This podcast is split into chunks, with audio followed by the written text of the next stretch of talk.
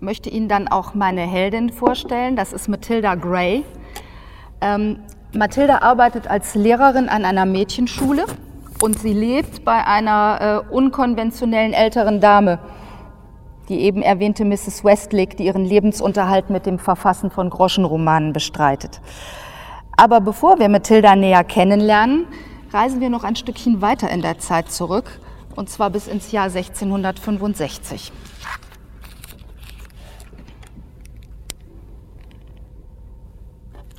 London, Juli 1665. Katie wankte die Treppe hinunter, glitt aus und konnte sich gerade noch an den rauen Mauersteinen abstützen, sonst wäre sie gefallen. Sie rieb flüchtig die Finger aneinander und bemerkte, dass feuchter Mörtel aus den Fugen rieselte. Tiefer, immer tiefer hinunter. Sie spürte die ausgetretenen Stufen unter ihren Füßen. Sie fror. Ob es an der Kälte oder ihrer körperlichen Schwäche lag, wusste sie nicht. Doch da war eine Stimme, die sie in der feuchtkalten Dunkelheit vorantrieb. Die mahnenden Rufe der alten Frau, der die spinnwebdünnen weißen Haare auf die Schultern fielen und die mit anklagendem Finger zum Himmel deutete. Seht, dort oben steht er, ein flammender Stern, ein Komet, der von kommendem Unheil kündet. Eine furchtbare Plage wird über uns hereinbrechen, wie sie uns schon vor Zeiten heimgesucht hat. Fleht um Gnade, rettet euch, solange ihr könnt. Es war bereits einige Monate her, dass sie die Frau auf der Straße gesehen hatte, umringt von neugierigem Volk, das ängstlich nach oben schaute und sich bekreuzigte. Damals hatte Katie gedacht, welch ein Unsinn, törichter Aberglaube, über den ihr Vater lachen würde. Wer glaubte heute noch an Himmelszeichen? Das war fast wie in alter Zeit, als man die Eingeweide von Opfertieren gedeutet oder Schlüsse aus dem Flug der Vögel gezogen hatte. Doch als sie ihrem Vater zu Hause davon berichtet hatte, war er nicht etwa in Gelächter ausgebrochen, sondern hatte Katie ernst angesehen und sich im Sessel nach hinten gelehnt, bevor er mit einer Geste zum Fenster deutete. Die Stadt war noch nie so überfüllt. Der Krieg ist vorbei, die Monarchie wiederhergestellt, aber die Armee aufgelöst und alle, alle drängen sich in London. Wie es heißt, leben hunderttausend Menschen mehr in diesen Mauern als zuvor. Und? hatte Katie vorsichtig gefragt und war sich ein wenig dumm vorgekommen, weil sie nicht verstand, worauf er hinaus wollte. Natürlich besteht keine Verbindung zwischen Himmelserscheinungen und dem Schicksal der Menschen, daran glaube ich nicht. Aber viele Menschen auf engem Raum, Unrat in den Straßen, ungesunde Dämpfe, die aus Tümpeln und Flüssen aufsteigen. All das kann zu Krankheiten führen. Und wenn jetzt in London eine Seuche ausbricht, dann gnade uns Gott. An dieser Stelle hatte seine Frau ihn mahnend angesehen. Mach dem Mädchen keine Angst, John, hatte sie gesagt, und dann wieder auf ihre Stickerei geschaut. Die Erinnerungen an die letzten Monate lösten sich wie Geister aus der Dunkelheit, die nur von der Kerze in Katies Hand erhellt wurde. Händler, Talismane und Pergamentrollen mit Zaubersprüchen feilbietend, die gegen die Seuche helfen sollten. Selbsternannte Propheten wie jene alte Frau, die an Straßenecken auf Holzkisten standen und den Untergang der Welt heraufbeschworen. An den Hausmauern Plakate von Quacksalbern, die ihre ganz persönliche, alles heilende Medizin anpriesen. Viele dieser Scharlatane verdienten ein Vermögen an den Verzweifelten, die sich vor Ständen und Läden drängten und auf ein Wundermittel hofften. Katie war staunend durch die Straßen gelaufen, magisch angezogen vom Geschrei der Menschen, die mit Wundern handelten. Nun streckte sie die Hand aus, und da war sie, die Tür, das Holz kalt und uneben unter ihren Fingern, die eisernen Beschläge rau vom Rost. Sie hielt die Kerze hoch, tastete in ihrer Rocktasche nach dem Schlüssel und schob ihn im flackernden Schein ins Schlüsselloch. Im Keller roch es kalt und muffig und uralt, aber besser als draußen in der Stadt, wo die windstille Sommerhitze wie ein schwerer Nebel in den Straßen hing. Katie erinnerte sich an den Geruch zahlloser Kaminfeuer, die trotz der Jahreszeit unablässig brannten, weil sie angeblich die Luft reinigten. Verbrannter Pfeffer, Hopfen und Weihrauch und das allgegenwärtige Aroma des Tabaks. Alle Leute, auch die Kinder, wurden angehalten zu rauchen, um eine Ansteckung zu vermeiden. Katie nahm allen Mut zusammen, hob die Kerze auf und leuchtete in den Kellerraum. Hinüber zu der Mauer, die älter war als alles um sie herum. Mit letzter Kraft reckte sie sich und zog einen losen Stein heraus. Dann schob sie den Kasten in die Nische dahinter. Ihre Hand verweilte auf dem glatten Holz. Sie blieb so für eine Weile stehen, den Arm gereckt, die Augen geschlossen und nahm Abschied. Dann wandte sie sich um, verließ wankend den Keller und kehrte zurück nach oben, um auf das Ende zu warten.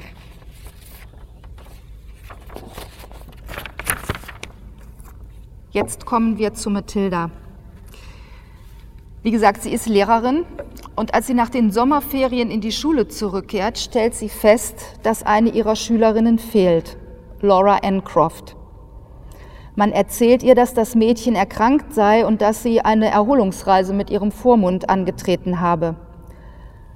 Doch irgendetwas kommt Mathilda dabei seltsam vor, denn ihre Kolleginnen scheinen davon auszugehen, dass Laura gar nicht mehr in die Schule zurückkommt. Dabei hatte sie sehr ehrgeizige Pläne. Sie wollte studieren, wollte mehr sein oder mehr werden als die Ehefrau eines erfolgreichen Mannes. Aber Mathilda steht mit ihren Zweifeln ganz alleine da. Und dann, eines Tages, macht sie eine Entdeckung, als sie morgens in die Schule kommt. Und dann, an einem trüben Morgen im November, fand sie die Postkarte in ihrem Fach. Sie zeigte ein rundes Gemälde, das eine junge Frau mit einem goldenen Haarnetz und goldenen Ohrringen darstellte. Sie hielt ein Schreibgerät in der rechten Hand, das sie nachdenklich an die Lippen führte, und in der linken einige Schreibtafeln, die von einem Band zusammengehalten wurden. Mit dem offenen Blick, der zarten Haut und den lockigen Haaren wirkte sie ungemein lebendig, obwohl das Bild sehr alt sein musste. Mathilda drehte die Karte um. Sie war in Neapel abgestempelt. Dann fiel ihr Blick auf die Unterschrift und sie atmete heftig ein. Rasch schob sie die Karte in die Rocktasche, da ihr jetzt keine Zeit blieb, sie in Ruhe zu lesen. In der Mittagspause eilte sie in ihr Arbeitszimmer, schloss die Tür und holte die Karte hervor. Die Schrift war klein, doch so gestochen scharf, dass die eng geschriebenen Zeilen gut zu lesen waren. Liebe Miss Gray, Allerbeste Grüße aus Italien. Mein Husten hat sich gebessert. Das Essen ist ausgezeichnet, das Wetter immer noch recht mild. Als nächstes reisen wir nach Griechenland. Herzliche Grüße, Ihre Laura Ancroft. Am späten Nachmittag saß Mathilda auf der Heimfahrt in einem überwarmen Zugabteil. Sie tastete in ihrer Aktentasche nach etwas, womit sie sich Luft zufächeln konnte, wobei ihr unversehens Lauras Karte in die Hände fiel. Sie las noch einmal, was das Mädchen geschrieben hatte. Ein unverbindlicher Urlaubsgruß, der von Wetter, Essen und persönlichem Befinden berichtete. Mathilda wollte die Karte schon wieder einstecken, als sie einen Fleck knapp unterhalb der Briefmarke bemerkte. Bisher hatte sie nicht darauf geachtet, weil sie sich ganz auf die Nachricht und das Gemälde konzentriert hatte. Außerdem wurde er fast vom Stempel Poste Italiane verdeckt. Sie sah angestrengt hin, doch das Licht in der Bahn war nicht gut, und Mathilda konnte mit bloßem Auge nicht erkennen, ob es Schmutz oder etwas anderes war. Zu Hause ging sie sofort in ihr Zimmer, holte eine Lupe und trat mit der Postkarte unter eine Lampe, um den Fleck zu untersuchen. Im nächsten Moment erkannte sie, dass es gar kein Fleck, sondern ein winziger Pfeil war, der auf die Briefmarke wies. Mathilda eilte aus dem Zimmer. Wasserdampf? Mrs. Roberts, die Köchin, schaute sie verwundert an. Ja, und bitte ganz rasch, sagte Mathilda. Kurz darauf stand ein Topf mit Wasser auf dem Herd, das bald zu brodeln begann. Mathilda bewegte die Karte vorsichtig über dem Dampf, bis sich die Ränder der Briefmarke einrollten und sie das Papierchen vorsichtig abziehen konnte. Sie bedankte sich bei der Köchin und lief zurück in ihr Zimmer. Dort untersuchte sie die Briefmarke konnte aber nichts Besonderes daran feststellen.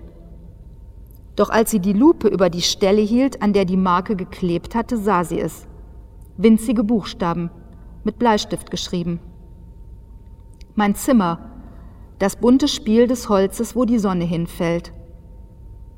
Mathilda ließ sich auf einen Stuhl fallen, stützte die Ellbogen auf die Knie und legte die Fingerspitzen aneinander. Eine Botschaft unter der Briefmarke, geradezu melodramatisch. War es ein Rätsel, mit dem Laura sie unterhalten wollte, ein kleines Spiel? Oder steckte etwas anderes dahinter? Sie las den Satz noch einmal. Mein Zimmer, das bunte Spiel des Holzes, wo die Sonne hinfällt. Welches Zimmer meinte Laura? Ihr Zimmer in dem Hotel, das sie gerade bewohnte? Aber das ergab keinen Sinn. Der Satz musste sich auf ein Zimmer beziehen, das sie beide kannten. Da blieb nur Lauras Zimmer in der Schule. Mathilda rollte die Lupe gedankenverloren auf der Tischplatte hin und her. Dann stand sie auf und schaute aus dem Fenster. Ihr Arbeitszimmer in der Schule blickte nach Westen. Dort kam die Sonne erst abends hin. Wenn sie sich nicht irrte, lag das Zimmer, das Laura und Anne bewohnten, im entgegengesetzten Flügel, also nach Osten. Morgensonne. Am nächsten Tag besucht Mathilda heimlich das Zimmer, in dem Laura mit ihrer Freundin Anne gewohnt hat. Als Mathilda das Zimmer erreicht hatte, konnte sie ihr schlechtes Gewissen nicht ganz unterdrücken. Sie schaute sich verstohlen um und drehte vorsichtig den Knauf. Die Tür schwang auf. Ein letzter Blick in den Flur, dann trat sie ein und schloss die Tür hinter sich. Die Sonne fiel schräg ins Zimmer. Sie rief sich die Worte ins Gedächtnis. Das bunte Spiel des Holzes, wo die Sonne hinfällt. Sie folgte dem Strahl vom Fenster durch den Raum, sah Staubpartikel darin tanzen und richtete den Blick auf den Dielenboden. Das Licht fiel auf den Schreibtisch am Fenster, den Teppich vor Lauras Bett, es reichte bis in die Ecke links neben der Tür, wo ein hölzerner Handtuchhalter neben dem Waschbecken stand. Im Flur erklangen Schritte. Mathilda hielt erschrocken inne und horchte, hoffte, dass es nicht Anne war, die etwas vergessen hatte. Die Schritte wurden lauter und verklangen wieder. Erleichtert kehrten ihre Augen zum Sonnenstrahl zurück und folgten seiner Bahn. Da war der Schreibtisch, bedeckt mit Anns Büchern und Heften.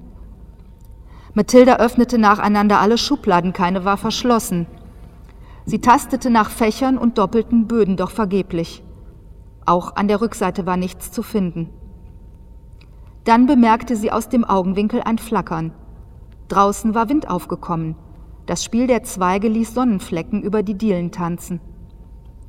Mathilda kniete sich hin, schob den Teppich beiseite und tastete den Boden ab, drückte auf einzelne Dielenbretter. Nichts. Kein auffälliger Spalt, keine Öffnung, nichts, das ungewöhnlich aussah. Blieb nur die Ecke mit dem Handtuchhalter. Mathilda schob ihn beiseite und unterzog den Boden der gleichen Untersuchung wie vorhin, fuhr die Rillen zwischen den Dielenbrettern ab und klopfte mit den Knöcheln dagegen. Zwischendurch sah sie auf ihre Taschenuhr, denn ihr lief die Zeit davon. Aber auch hier war nichts zu entdecken. Mathilda wollte gerade aufgeben, als sie erkannte, was sie übersehen hatte. Die Wände des Zimmers waren bis auf halbe Höhe mit Holz getäfelt, einem warmen rotbraunen Holz, das zahlreiche Astlöcher und natürliche Muster aufwies. Der Sonnenstrahl fiel bis in die Ecke, in der sich ein rechteckiger Vorsprung bis zur Decke zog, vielleicht ein verkleideter Kamin, der nicht mehr benutzt wurde. Sie spürte, wie ihre Haut kribbelte, als sie die Paneele und Zierleisten abtastete, unter denen sich die Stoßkanten verbargen. Knapp über dem Boden rutschte ihr Finger in einen Spalt unter einer Zierleiste. Sie drückte, und sofort fiel ihr die Leiste entgegen. Mathilda holte einen Brieföffner vom Schreibtisch und schob ihn in die Rille zwischen den Paneelen. Mit einem Knacken löste sich das linke Panel. Dahinter waren die gemauerten Steine des alten Kamins zu sehen und in der Öffnung, in der früher das Feuer gebrannt hatte, stand ein kleiner hölzerner Kasten. Mathilda nahm ihn vorsichtig heraus. Dann setzte sie das Panel wieder ein und stellte den Handtuchhalter zurück an seinen Platz. Sie klopfte ihren Rock ab, nahm den Kasten und ging zur Tür, wo sie erst horchte und dann vorsichtig in den Flur schaute. Niemand zu sehen. Die ganze Suche hatte keine zehn Minuten gedauert, ihr war es nur viel länger vorgekommen. Sie eilte in ihr Arbeitszimmer, versteckte den Kasten im Schreibtisch und kehrte ins Klassenzimmer zurück. Erst als sie vor die Mädchen trat, spürte sie den Schweiß, der ihr über den Rücken rann.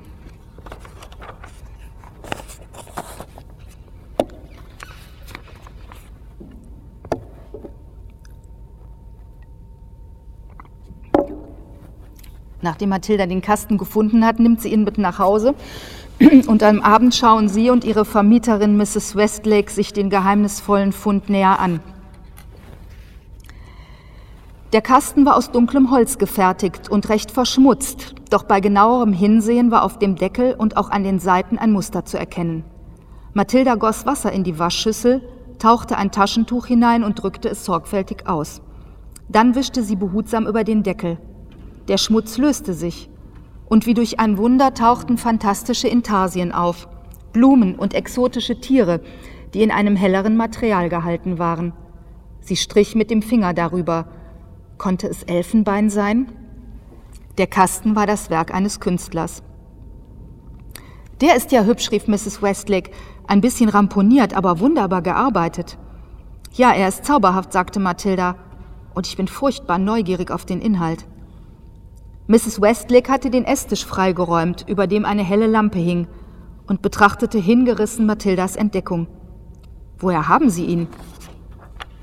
Als Mathilda ihr nach kurzem Zögern die Geschichte erzählte, wanderten Mrs. Westlakes Augenbrauen immer weiter in die Höhe. Das ist ja wie in meinen Romanen, rief sie aufgeregt. Eine Botschaft unter der Briefmarke? Ein Geheimversteck hinter der Wandtäfelung? Ich bin begeistert. Mathilda lächelte. Soll ich ihn öffnen? Die Bilder auf dem Kasten können wir uns später noch genauer ansehen. Ich bitte darum. Mathilda klappte den Deckel hoch. Obenauf lag ein Beutel aus dunkelblauem Samt, ein wenig verstaubt und mit dem Buchstaben K als Stickerei versehen. Sie nahm ihn heraus und lockerte die golddurchwirkte Schnur, mit der er verschlossen war. Dann drehte sie ihn um und ließ den Inhalt vorsichtig in ihre Hand gleiten. Ein rundes Silbermedaillon. Oben befand sich eine Öse, durch die man eine Kette fädeln konnte und an der linken Seite ein Scharnier, mit dem sich die beiden Hälften aufklappen ließen. Auf dem Deckel war ein Muster eingraviert, das ohne Lupe nicht genau zu erkennen war. Mathilda merkte, dass sie den Atem angehalten hatte. Wie wunderschön.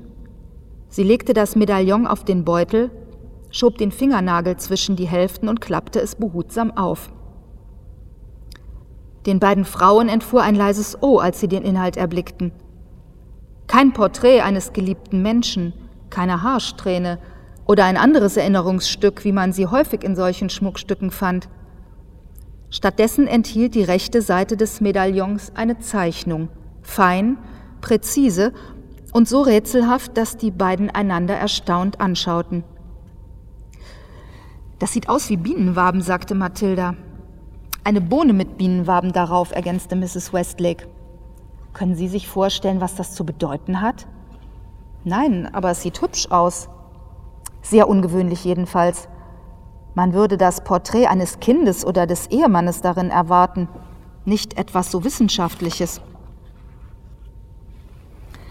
Mrs. Westlake warf einen Blick in den Holzkasten. Darf ich? Da ist ja noch mehr drin. Sie holte eine angelaufene Metallkette heraus, an der ein länglicher Gegenstand hing. Mathilda nahm ihn in die Hand und drehte ihn zwischen den Fingern. Eine grüne Glasflasche, eingefasst von einem metallenen Gitter. Sie hielt den Anhänger an der Unterseite fest und zog vorsichtig am oberen Ende. Ein Stöpsel löste sich. Sie hob ihn an die Nase. Sie riecht nach nichts, sieht aber wie eine Parfumflasche aus. Die waren früher recht verbreitet. Es gibt ganz wunderbare Exemplare mit Perlen und Edelsteinen besetzt, sagte Mrs. Westlake. Schauen Sie nur. Mathilda griff in den Kasten und holte behutsam ein Stück Stoff heraus, in das etwas eingewickelt war. Ein besticktes Halstuch.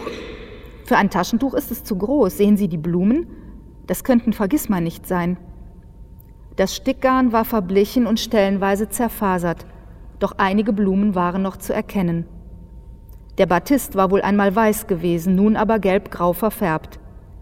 Dann schlug Mathilda den Stoff vorsichtig auseinander. Ein kleines Buch, sagte Mrs. Westlake. Es scheint sehr alt zu sein, genau wie das Tuch. Mathilda strich über den roten Ledereinband und klappte es auf. Oh nein, schauen Sie. Mrs. Westlake beugte sich näher. Es muss irgendwann nass geworden sein. Die Seiten sind gewellt und die Tinte ist verlaufen. Aber warten Sie. Sie blätterte weiter nach hinten. Es ist nicht alles unleserlich geworden. Es erfordert sicher Mühe, aber ich glaube, man könnte einiges entziffern.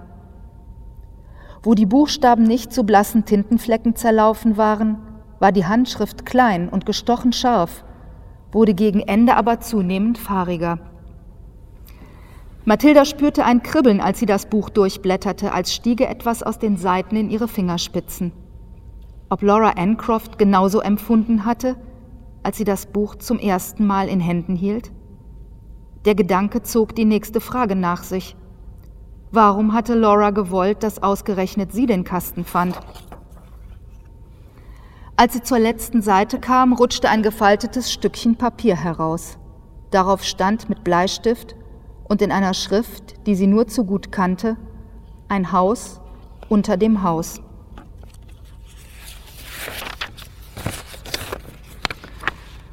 Sie möchte jetzt natürlich wissen, was es mit diesen Funden auf sich hat. Und Mrs. Westlake hat ihr einen gewissen Mr. Arkwright empfohlen, der auch der Sammler genannt wird. Der besitzt ein Antiquitätengeschäft äh, in Spitalfields. Das war damals eine ziemlich verrufene Gegend von London, äh, wo auch gar nicht so lange bevor der Roman spielt, äh, Jack the Ripper sein Unwesen getrieben hat. Und Mathilda begibt sich jetzt äh, halb ängstlich, halb aufgeregt in diese Gegend, um diesen Sammler aufzusuchen. Der Geruch, der sie umfing, war fremd und doch vertraut.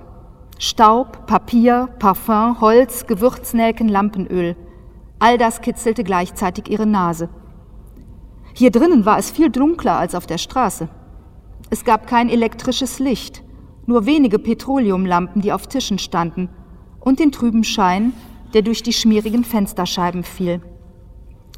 Mathilda schaute sich um. Der Raum, in dem sie stand, war klein und ungeheuer vollgestopft. Was bringen Sie mir da? Sie zuckte zusammen, als sich ein älterer Mann aus den Schatten löste und auf sie zukam. Er trug eine Art Morgenrock aus verschlissenem Samt, dessen Kordel bis zum Saum herunterbaumelte, und auf dem Kopf eine bestickte Mütze. Seine Stimme klang rau, als spräche er selten. Er blieb vor Mathilda stehen. Ein faltiges Gesicht mit tiefen Furchen, die von der Nase zum Mund verliefen. Unrasiert, schmale Lippen. Hinter einem Kneifer auffallend lebhafte dunkle Augen, die zu einem jüngeren Mann gepasst hätten.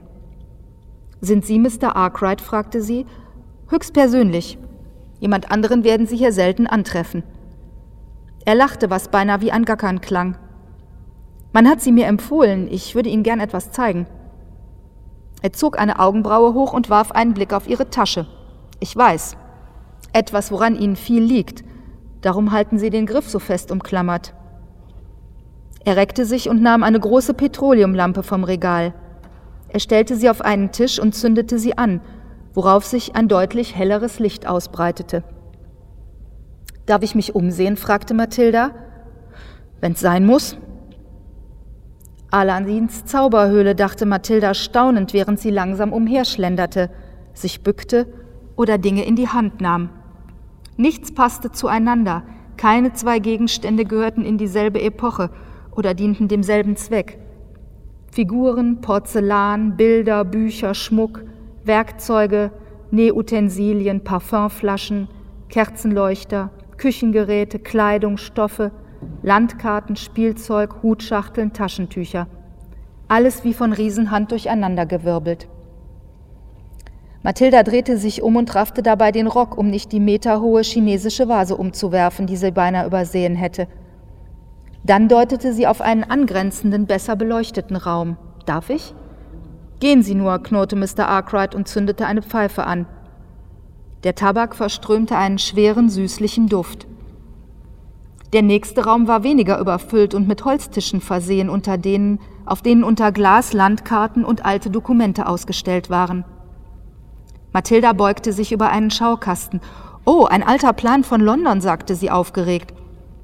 Anders als bei den modernen Stadtplänen waren Häuser, Kirchen und Felder bildlich und in leuchtenden Farben dargestellt, ebenso die Segel und Ruderboote, die auf der Themse fuhren.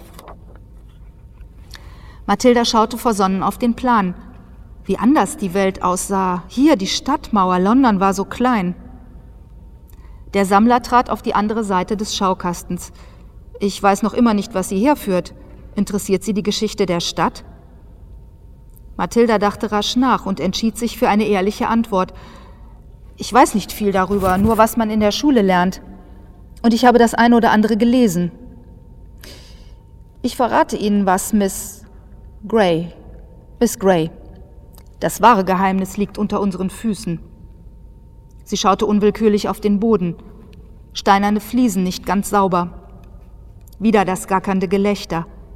Nicht unter diesem Boden. Arkwright holte weit aus, dass die Ärmel seines Morgenrocks zurückrutschten und sehnige weiße Arme entblößten. Unter der ganzen Stadt. Unter der Stadt gibt es ein Geheimnis? Nicht eins, viele. Wir sehen die Häuser und Straßen, die Parks und Fabriken, Kirchen, Schlösser. Aber es gibt auch ein London darunter, eine Stadt unter der Stadt. Straßen, Flüsse, Mauern, Ruinen, verborgene Räume, Rohrleitungen, manches jünger, vieles uralt. Wir gehen täglich darüber hinweg, ohne je daran zu denken, dass unsere Stadt unter der Oberfläche weitergeht, sich in die Tiefe erstreckt, in längst vergangene Zeiten. Sind Sie mit der Untergrundbahn gekommen? Ja, ich bin in Oldgate East ausgestiegen. Er wirkte enttäuscht. Über diesen Bahnhof kann ich Ihnen nichts erzählen. Aber falls Sie nach Cannon Street kommen, er legte eine dramatische Pause ein, dann denken Sie an den Fluss. Welchen Fluss? Die Themse? Mr. Arkwright schüttelte den Kopf, ein selbstzufriedenes Lächeln auf den Lippen. Das Wasser unter der Stadt. Dreizehn Ströme und Bäche, alle unter Mauern und Pflaster begraben.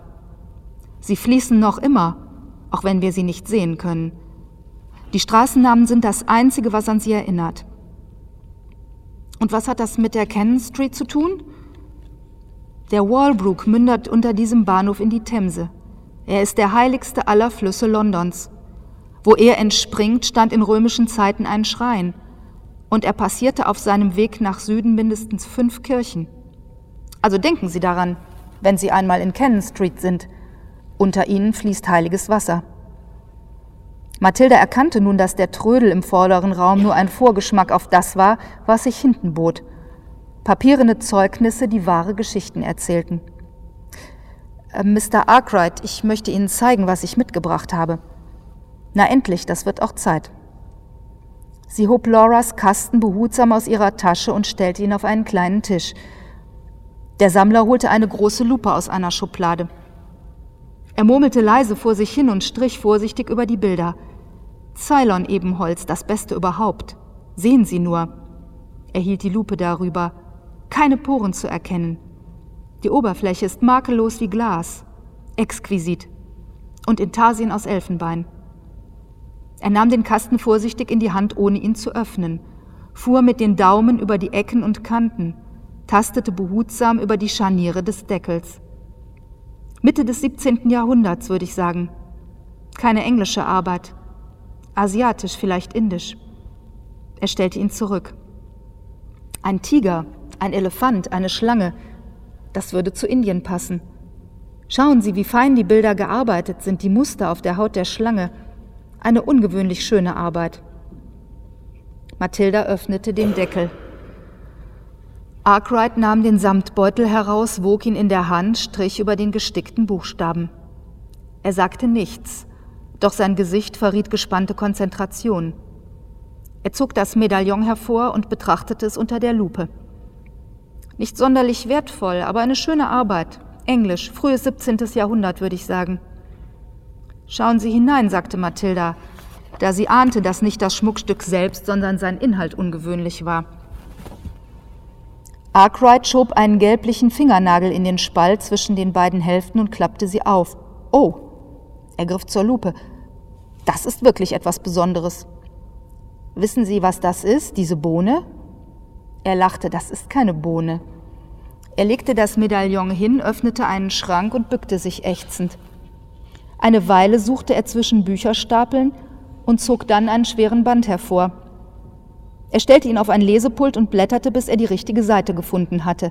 Dann winkte er Mathilda zu sich. Da haben Sie Ihre Bohne. Es war ein altes botanisches Fachbuch.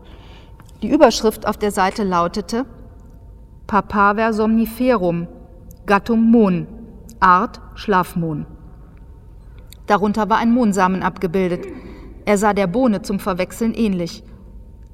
Das sind Mohnsamen? fragte Mathilda überrascht. Einige Stammkunden sammeln naturwissenschaftliche Werke. Natürlich muss ich mir die Bücher vorher ansehen, um ihren Wert zu prüfen. Und daher kennen Sie diese Samen? Wieder das gackernde Lachen. Was dachten Sie aus eigener Erfahrung? Mathilda wurde rot. Äh, nein, das nicht, natürlich nicht. Dann fragte sie, warum sollte wohl jemand diesen Kasten verstecken? Der alte Mann schaute sie scharf an. Er war versteckt? Wo? Das kann ich nicht sagen. Die Person, der der Kasten gehört, hat ihn mir anvertraut. Ich wüsste gerne mehr. Das geht nicht. Arkwright rieb sich die Hände. Es raschelte trocken und Mathilda kam der kuriose Gedanke, er könnte so lange in seinem papierenden Reich gelebt haben, dass er selbst zu Papier geworden war. Bedauere, aber wenn Sie mir nicht alles sagen, was Sie wissen, kann ich Ihnen auch nicht alles sagen, was ich weiß. Sie wurden mir als jemand empfohlen, der sich mit alten Dingen auskennt. Mathilda stutzte und schaute wieder zu dem Kasten. Da wäre noch etwas. Sie holte die kleine Flasche heraus und reichte sie ihm. Arkwright hielt sie ans Licht und drehte sie in seiner mageren Hand. Weder besonders selten noch wertvoll, aber eine hübsche Kuriosität. Ist das eine Parfümflasche zum Umhängen? Ja. Und sie könnte vom Alter her durchaus zu ihrem Kasten und dem Medaillon passen. 17. Jahrhundert. Möglicherweise ein Schutz gegen die Pest. Davon habe ich gehört, warf Mathilda ein. Man roch daran, um sich gegen die Dämpfe zu schützen, die angeblich die Krankheit auslösten. Wie gesagt, solche Flaschen sind nicht selten, aber zusammen mit den übrigen Gegenständen. Sie haben noch nicht alles gesehen. Es gibt noch mehr. Ein Dokument. Mathilda sah, wie die Augen des Sammlers glitzerten. Kommen Sie morgen Nachmittag zum Tee, sagte er unvermittelt, in meine Wohnung. Er deutete mit einem dünnen Finger nach oben. Als er ihr Zögern bemerkte, fügte er hinzu, dann kann ich Ihnen vielleicht mehr über Medaillon und Bild sagen und Sie zeigen mir bei einem ausgezeichneten Lapsang Souchong, was Sie sonst noch haben. Also gut. Um wie viel Uhr? Um drei? Einverstanden. Mathilda wollte das Medaillon in den Kasten legen, doch Arkwright hob die Hand. Ich muss es mir schon genauer ansehen können, wenn ich etwas darüber sagen soll. Sie gab den Beutel mit dem Medaillon nur ungern aus der Hand, doch ihr blieb keine Wahl. Bis morgen, Mr. Arkwright. Sie spürte seinen Blick im Rücken, als sie den Laden verließ.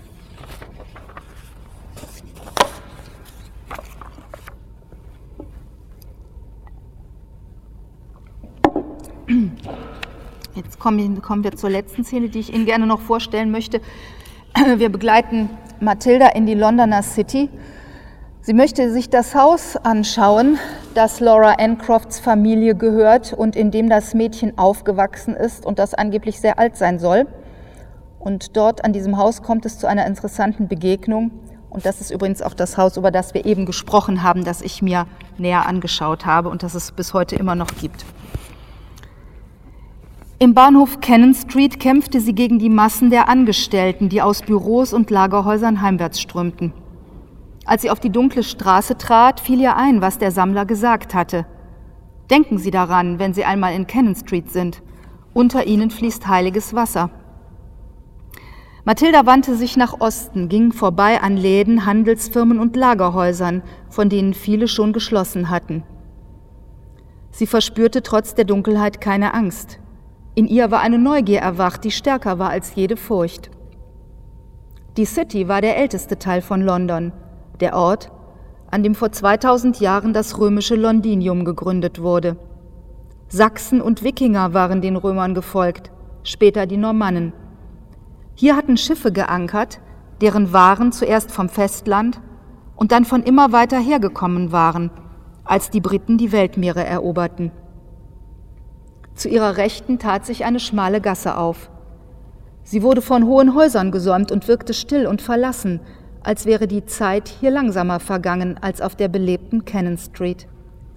Der Nebel war so dicht, dass Mathilda das Ende der Gasse nicht erkennen konnte. Sie schaute auf das Straßenschild. Lawrence Pountney Hill. Die Gasse mündete in einen kleinen Platz. An der schmalen Seite befand sich ein verziertes Tor, gekrönt von der Hausnummer. Bäume und Büsche ragten hinter dem schmiedeeisernen Zaun in den dunkelblauen Himmel. Das Haus auf dem Gelände war alt und prächtig. Das sah Mathilda selbst im dunstigen Laternenlicht. Dunkle Ziegel, die Fenster von helleren rötlichen Steinen eingefasst. Ein gepflasterter Weg, eine steinerne Treppe vor der Haustür, die ein Klopfer aus Messing zierte. Mathilda stand einfach da und versuchte sich vorzustellen, wie Laura hier aufgewachsen war. Hatte sie in diesem Garten gespielt und die Menschen beobachtet, die vorbeikamen? Hatte sie aus einem der Fenster geschaut und in den Nachmittag geträumt? Sie ging zögernd weiter, als könnte sie sich nicht von dem Haus lösen, das ihr keine Antworten zu geben vermochte. Sie wollte gerade in die nächste Gasse abbiegen und zur Cannon Street zurückkehren, als sie Schritte und das Knirschen von Rädern hinter sich hörte. Der Nebel war jetzt so dicht, dass sie nur wenige Meter weit sehen konnte. Mathilda schluckte und schaute nach links und rechts. Dunkle Häuser, hohe Mauern, nirgends brannte Licht. Sie drehte sich entschlossen um. Die Geräusche kamen näher und dann stand sie einem alten Mann gegenüber, der einen Karren hinter sich herzog. Er trug eine Tweedkappe und hatte den Mantelkragen gegen die Kälte hochgeschlagen. Sein Gesicht versank bis zur Nase in einem Schal, der mehrfach um den Hals gewickelt war. Als er Mathilda bemerkte, blieb er stehen. Sie schluckte nun wurde ihr plötzlich bewusst, wie einsam die Gegend war.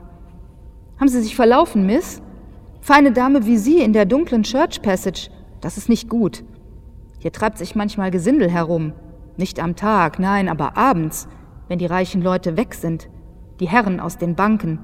Dann kommen sie gekrochen. Wollen Sie gebrannte Mandeln? Ein Penny die Tüte? Hat die Misses heute Morgen frisch gemacht. Als er Mathildas Zögern bemerkte, ging es sofort weiter. Mit feinstem Zuckermiss. Die Leute sagen, Wilmots Mandeln sind die besten in der City. Bessere bekommen sie nirgendwo. Er griff in seinen Karren und hielt ihr eine Papiertüte hin. Ich gebe Ihnen zwei für einen Penny, sind nicht mehr viele da. Mathilda reichte ihm zwei Pence und nahm die Tüte entgegen. Probieren Sie schon und sagen Sie, ob es nicht die besten sind, die. Sie nahm eine Mandel heraus und steckte sie in den Mund. Sie schmeckte sehr gut, und plötzlich spürte sie, wie hungrig sie war. Die sind ausgezeichnet, Mr. Wilmot. Sie wollte schon weitergehen, als ihr etwas einfiel. Ein Schuss ins Blaue, aber sie hatte nichts zu verlieren. Kennen Sie die Gegend? Kommen Sie öfter hier vorbei? Er deutete in Richtung Fluss. Muss nach Southwark zur Misses, ist mein Heimweg. Auf das Haus der Ancrofts weisend sagte Mathilda, ein schönes Gebäude, aber es sieht unbewohnt aus. Mr. Wilmots Augen folgten ihrem Finger und er zuckte mit den Schultern. Mag sein, aber ich möcht's nicht geschenkt. Was ist denn mit dem Haus? Er hustete, wandte sich ab und spuckte etwas Undefinierbares aufs Pflaster. Verzeihung, die Bronchien, hab ich jeden Herbst. Die Misses macht mir Umschläge, wenn ich daheim bin und einen heißen Grog dazu. Dann schien er sich auf die Frage zu besinnen. Liegt nicht am Haus, das ist schön, solide und englisch, wie es sein soll. Aber der Ort hier. Der Ort? Abends scheint es recht einsam zu sein. Das ist es nicht. Er trat näher und neigte vertraulich den Kopf. Ich habe so ein Gefühl, wenn ich dran vorbeikomme, und ich komme seit über 20 Jahren dran vorbei, wird mir kalt, sogar im Sommer. Man erzählt sich ja, dass es in London umgeht. Und das ist einer dieser Orte. Mathilda konnte nicht an sich halten. Wollen Sie damit sagen, dass es hier spukt? Er zuckte erneut mit den Schultern. Hört sich verrückt an, ich weiß. Ich rede auch nicht von weißen Damen und Rittern ohne Kopf, lauter Blödsinn. Aber es ist ein Gefühl, kann es schwer beschreiben, als würde ich durch einen Nebel gehen, der kalt ist und den man nicht sehen kann.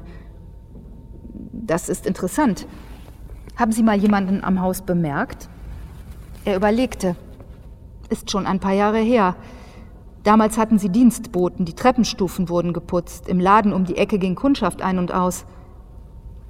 Und das Gefühl, das Sie vorhin meinten, hatten Sie das schon immer, wenn Sie am Haus vorbeikamen? Er nickte eifrig. Ja, aber ich habe mir nichts dabei gedacht.